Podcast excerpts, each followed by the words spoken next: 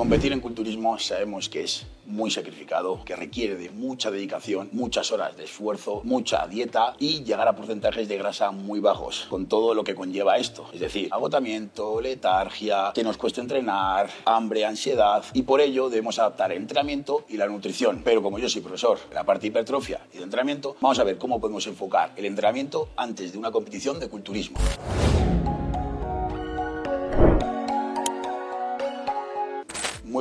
Mi nombre es Ángel López, más conocido como Bril Ángel.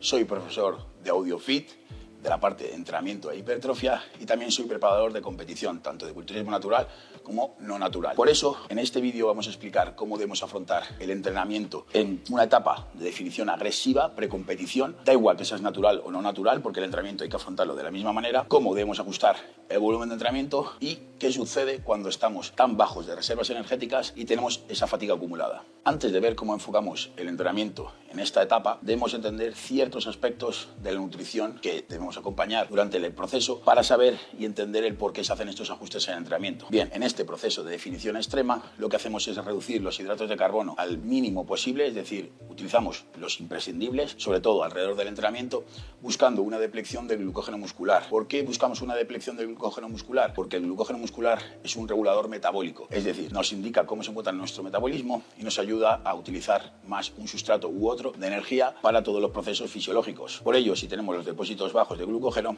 nuestro cuerpo debe buscar otros recursos energéticos para producir energía. Las grasas, como son una reserva energética, serán uno de los compuestos o de los macronutrientes que nuestro cuerpo utilizará como sustrato energético para producir energía.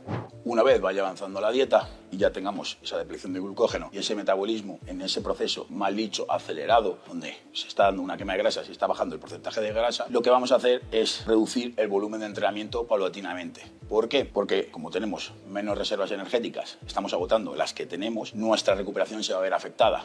Es decir, estamos bajando las calorías y con ello la recuperación de los entrenamientos se va a ver bastante afectada. También cuando tenemos una baja disponibilidad energética, es decir, comemos poca comida o estamos en ese proceso de descarga, es más normal, es probable que muchas personas eh, puedan sufrir problemas de sueño, que tengan falta de sueño, es decir, que no se duerman o se despierten nada más acostarse o a las pocas horas de haber dormido, con lo cual eso también va a afectar en nuestro descanso. ¿Qué podemos hacer? Reducir el volumen de entrenamiento para que la fatiga no nos moleste y no nos pueda suceder también esos problemas de insomnio, no tener esa degradación muscular, pero debemos entrenar intenso.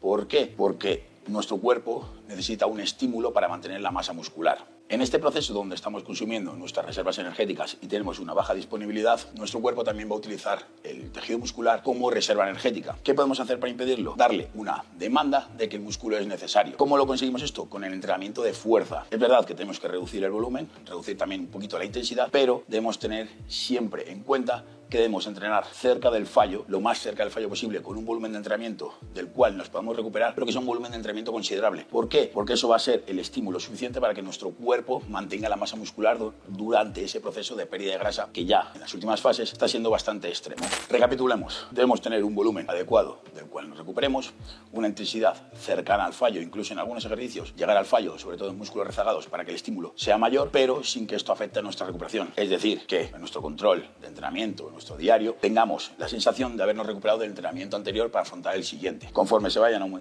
acercando las semanas, vaya aumentando ese déficit, esa pérdida de grasa, nuestra capacidad se va a ver mermada, es decir, nos vamos a recuperar peor con lo cual debemos reducir el volumen de entrenamiento de manera paulatina, pero siempre intentando que sea lo más cercano al máximo recuperable. Y la intensidad igual, intentar mantener la máxima posible. Como he explicado, en las últimas semanas vamos a buscar una deplección de los depósitos de glucógeno, es decir, vamos a buscar vaciar el glucógeno muscular. ¿Cómo lo vamos a hacer esto? Pues bien, lo primero con la dieta. Vamos a intentar buscar esa deplección para que el glucógeno muscular sea ese regulador metabólico. Lo segundo, con el entrenamiento. ¿Qué haremos con el entrenamiento? Buscar mayor rango de repeticiones, como he dicho, siempre con buena intensidad, pero en vez de utilizar 8, 12, podemos implementar 12-15 repeticiones buscando ese vaciado, esa deplección de los depósitos de glucógeno. ¿Para qué? Porque los siguientes días, la última semana, la peak week, la puesta a punto, lo que haremos será una carga de hidratos de carbono para buscar esa supercompensación, terminar de absorber el agua que queda, esa retención de líquidos, porque los hidratos de carbono el glucógeno necesitan agua para asimilarse y salir con un look redondo al estar los depósitos de glucógeno llenos, al tener el agua subcutánea fuera y tenemos ese look que queremos en competición. ¿Qué podemos hacer? Hay dos maneras. Podemos los días de carga no entrenar, podemos descansar, eso va a depender de cada persona porque los días de carga pueden ir de 1 a 7 o de 1 a 3, va a depender de cada atleta También, como he dicho, se puede utilizar un entrenamiento esos días de carga. ¿Qué va a hacer el entrenamiento?